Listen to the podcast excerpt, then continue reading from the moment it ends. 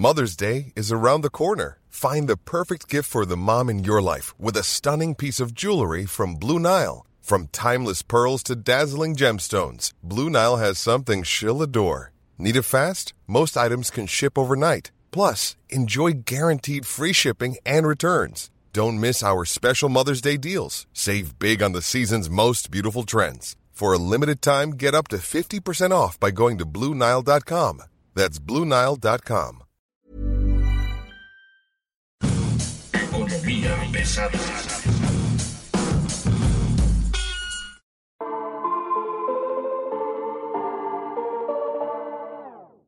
¿Cómo están ustedes? Bienvenidos. Esto es Economía Pesada. Mi nombre es Luis Carriles, arroba Luis Carrujos. Y como siempre, es un gusto que esté con nosotros este día. Hoy nos acompaña en cabina Mario a la vez. Mario, ¿cómo estás? Cada vez más sorprendido con esto que se llama las locuras del emperador o la cuarta transformación. Ya no sé cómo se llama esto. Bueno, a ver, le contamos rápidamente. Mario Alavés es el editor de finanzas, negocios y empresas del Sol de México y está anonadado, literalmente, por dos razones. Uno, la inflación llega al 6% al mes de septiembre. Estamos hablando de los niveles más altos que rebasan literalmente el pronóstico al doble. Banco de México esperaba tener una inflación más o menos uno a partir del 3%. Y la realidad que te está llevando al 6% tiene que ver con una escasez de productos, una alta demanda que se está recuperando después de la pandemia y, por supuesto, la economía que no inicia, digamos, completamente al 100. Eso por un lado.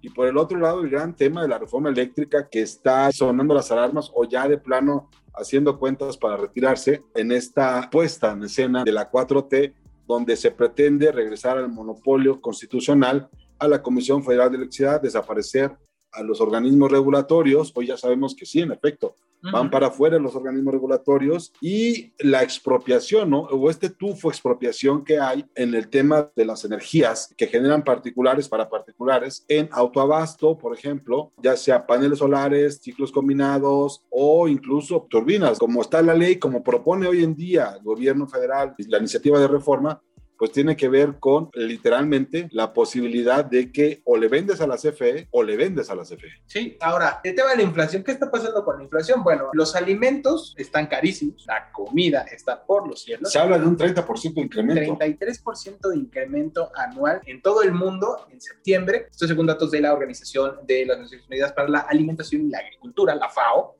señala que pues, los precios que más se han encarecido son los del trigo y el maíz. El trigo se encareció más de 40% y el maíz se encareció 38%. El trigo y el maíz son la base de prácticamente todo. Si no te lo comes tú directamente, se lo come el animal que te comes tú. Toda la industria alimentaria tiene como base el tema de granos, todo lo que tiene que ver con el sector agrícola, ganadero, la porcicultura, todo eso proviene del consumo continuo de maíz, Maíz entre otros, trigo. ¿no? Sí, a ver, Maíz amarillo. po- pongámoslo así. ¿Comes pan?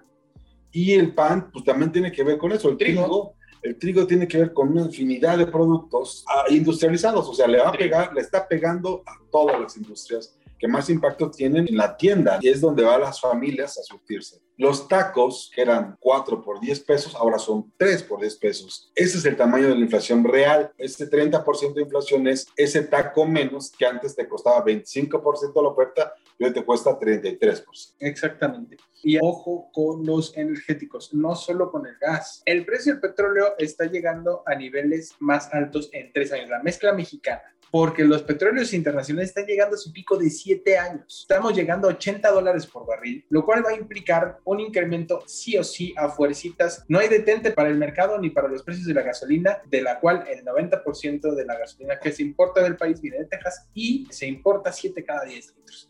Ojo con eso, no importa que México sea un productor de gasolinas, no le alcanza con lo que produce para atacar todo el mercado de combustibles automotrices. México importa gas natural, gas LP de Estados Unidos, también está incrementándose, también en este momento está frenada la producción por la pandemia. Se bajó el consumo industrial, la producción a gran escala y estaremos viendo, yo creo que la recuperación de los niveles de producción hacia el primer trimestre del año que entra, probablemente a niveles de, no sé, principios de la pandemia. Yo creo que hay muchas ramas que todavía van a estar afectadas por muchas cosas. Una de ellas es la crisis de los chips. La industria automotriz está sufriendo. había autos que te costaban 150, 180, 200 mil pesos, y hoy ya están ya en los 350 mil pesos. Estamos hablando de que los autos, que normalmente es un producto que se maneja mucho en México, que se cambia de manera constante, digamos desde los 90 había una renovación del parque vehicular muy agresiva, hoy hay una caída importante en eso. Sí, y el tema aquí es que, por ejemplo, entre septiembre de este año y septiembre del año pasado se dejaron de producir 103 mil autos. La tercera parte de la producción previa a la pandemia. No, la del año pasado. A ah, la del año pasado, o sea, este año se cayó una tercera parte de la producción automotriz frente a 2020. Sí, en septiembre. Valga. ¿Sabes quién fue el más afectado? ¿Quién? General Motors. ¿Por? Se le cayó 73% de la producción. 73%. Ellos están muy enfocados en modelos para la clase media, que es la más afectada también con este tema del empleo, la carestía, y por supuesto las oportunidades de hacer negocio. Sí, pues ahí estamos hablando de carros como el Onix, el Aveo, SUVs como la Silverado. Carros utilitarios. De los nueve modelos que produce en México, dejó de producir cinco en septiembre y redujo la producción en los otros cuatro. Y es una industria que además está muy pegada a los Estados Unidos, que no era más que el petróleo. Claro. Eso hay que decirse al presidente, que Pemex no es la economía, que las exportaciones petroleras son menos del 10% del total de las exportaciones del país y que hay sectores que son mucho más relevantes en empleo, en oportunidades y en capacidad de negocios como la automotriz. Otro carro que también se le cayó la producción fue a la Volkswagen. El Jetta se produjeron 5.300 autos y el año pasado estaban por arriba de los 3, en septiembre. Y todo esto es por la escasez de chips. La Asociación Mexicana de la Industria Automotriz su director general dijo que pues ya no espera que se recupere el año que entra, hasta 2024. Y estaremos viendo a ver qué pasa. Y el tema de la escasez de chips está pegándole a todas las ramas. A todas. Computadoras, celulares, autos, línea blanca, y O sea, vamos a ver un incremento, digamos, en todos estos productos que usamos masivamente, digamos, durante la pandemia. El refri, la tele, la computadora, la televisión, los teléfonos celulares. Sí, sí, sí. Y por lo que urge es que haya más fábricas de chips. Aquí sí no hay otra solución. Hay que hacer más fábricas de chips. Punto, se acabó. Estamos llegando al 6% de inflación anual y la meta de Banco de México era más o menos 1 a partir de 3%. ¿no? ¿Qué va a pasar? Dicen ellos, la inflación es transitoria. Sí, claro, como todo. Sí, no hay un mal que dure 100 años. Veamos, la tasa inflacionaria mexicana está por encima, digamos, de los niveles de otros lugares. No es un asunto que esté ocurriendo de manera global, como si es el incremento de otras cosas. En particular en México hay una mayor afectación. Pero hay peores inflaciones en países donde hay mayor inestabilidad de la que hay en México. Hablamos de Venezuela, hablamos de Argentina. Venezuela tuvo inflaciones de 100%. Bueno, Venezuela es un caso atípico. Y Argentina tiene un tema que no sé cómo van a resolver porque es este péndulo que cada vez se hace más corto. Somos ricos, poderosos y otra vez somos pobres y corralitos. Apenas van saliendo, lo vuelven a hacer. De acuerdo con la 4T, nosotros nos aventamos 30 años de neoliberalismo que en este momento son las bases fundamentales de la economía mexicana y que nos han permitido resistir, a pesar de las medidas antineoliberales impuestas por la 4T, resistir en muchos sentidos, ¿no? La industria automotriz, la apertura comercial, la inversión extranjera, la liberación del dólar frente al peso, la necesidad de intercambios comerciales, el crecimiento en las fronteras. Me parece que esos temas que provienen de esta apertura comercial realizada a partir de 1986 nos permiten de alguna manera enfrentar la pandemia o las consecuencias de esta nueva normalidad de una manera pues mejor que otros países. Pero sí nos queda claro que no es la mejor forma en que esto pudiera ocurrir y que ya se están agotando muchos de estos recursos. Por ejemplo, la locomotora que significa Estados Unidos la estamos echando a perder con la reforma eléctrica, por ejemplo, ¿no? Todos los mensajes que hay todos los días, todo el marco regulatorio que se está haciendo alrededor, la presión a las empresas multinacionales, la persecución del SAT. Digo, no está mal que los pongan a pagar impuestos, pero no estás generando un ambiente de certidumbre. Las empresas dependen mucho de sus objetivos sustentables. Los cambios a las reformas van a encarecer. Ya hay informes de todo lados, ¿no? Ya está Moody's diciendo que hay un problema, Citibank ya está diciéndolo, el Consejo de Empresas Globales ya puso los números a la casa, hay un tema real. Las energías renovables no son un capricho del neoliberalismo, pero el señor quiere hacer todo con carboeléctricas y termoeléctricas, o sea, quiere combustible y carbón, quiere la economía de la revolución industrial del siglo antepasado. El Consejo Coordinador Empresarial fue muy claro. Esta política energética nos va a regresar a 1970. Yo creo que se quedaron cortitos. 70 está muy, es un buen tema, es un buen año. Tanto en temas políticos, como en temas de manejo de Estado,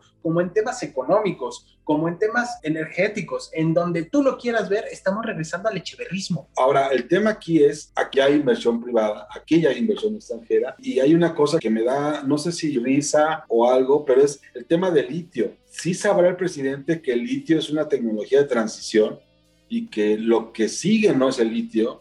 O sea, el litio va a ser como los CDs, va a ser un ratito, viene el hidrógeno, por ejemplo. El hidrógeno es una energía renovable que es constante y que se genera a partir de más energías renovables. O sea, el hidrógeno es la energía ideal para mover al mundo eh, a partir de los próximos 25 años. Al petróleo le, al quedan... petróleo le quedan 40 años de vida sin mayor problema.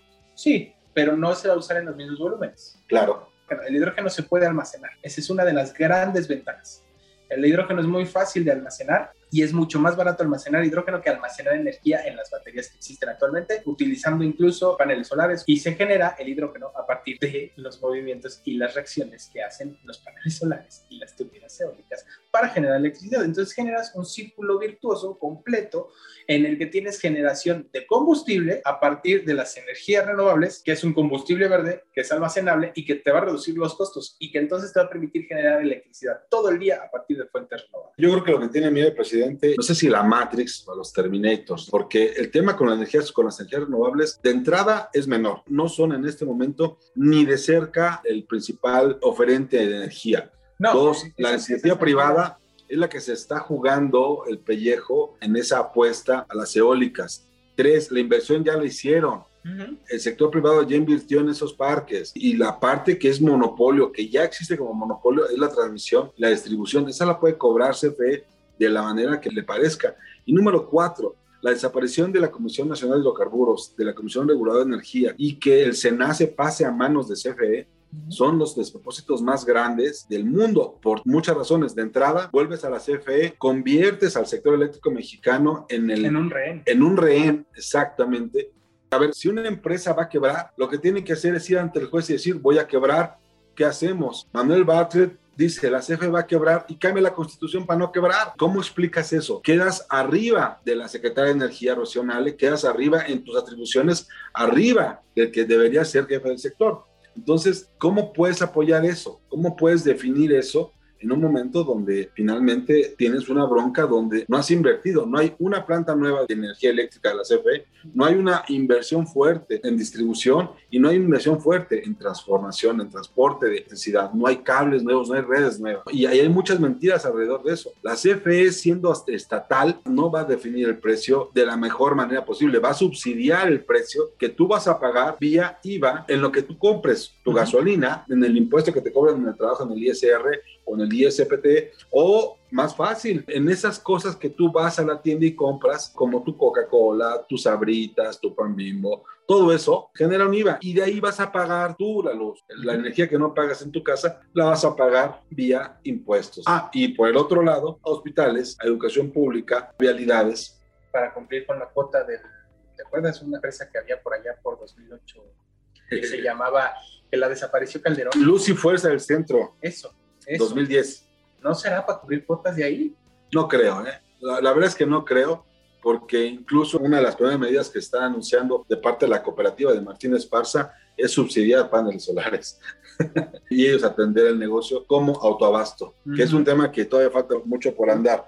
A ver, es que es una iniciativa que trae 39 páginas y trae 31 de exposición de motivos. Y todo es ilegal. sustancia todo es ilegal. Yo creo que la parte más peligrosa de esa iniciativa es donde dice que van a cancelar los contratos. Ya lo checamos, lo hemos revisado con juristas, lo hemos revisado con consultores, lo hemos revisado con gobierno y la parte de cancelar contratos existe y no se va a quitar y está en los transitorios y está en la exposición de motivos. No sé si el presidente se quiere ir a 1938. Yo le recordaría al señor presidente quién fue el que impidió que se sindicalizara la industria eléctrica y quién apagó el movimiento ferrocarrilero. Un señor se llamaba López Mateos como héroes de la patria se me hacen un poquito flojos. Pero bueno, ¿cuál es el futuro de la reforma energética en un párrafo? El impacto no se va a ver ahorita, ni se va a ver en este sexenio. Cuando se empiece a implementar la reforma va a ser con el sexenio entrante. Los jóvenes menores de 20 años no saben qué es un apagón. Era que se te reventaran los refrigeradores, tus televisiones, y lo primero que quisieras era voltear a ver si la casa de al lado tenía luz, para saber si eras tú o era la colonia. Esos tiempos pueden regresar de una forma muy increíble. Inflación, ¿se va a parar la inflación o no se va a parar la inflación?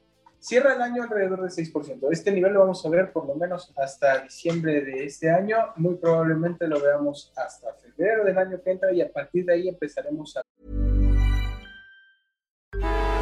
Traffic jams, tailgating, pileups.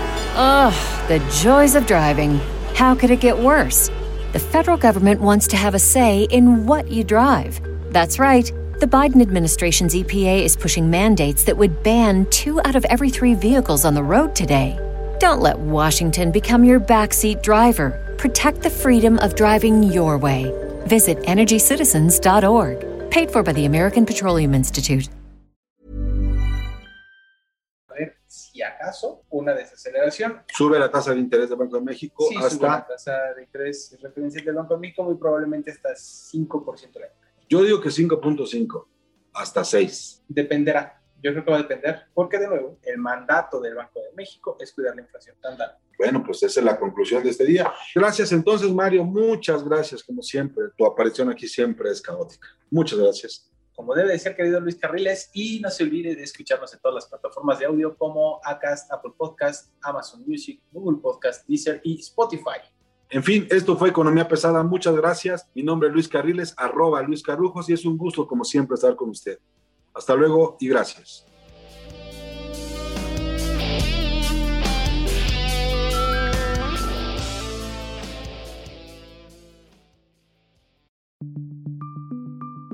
Esta es una producción de la Organización Editorial Mexicana.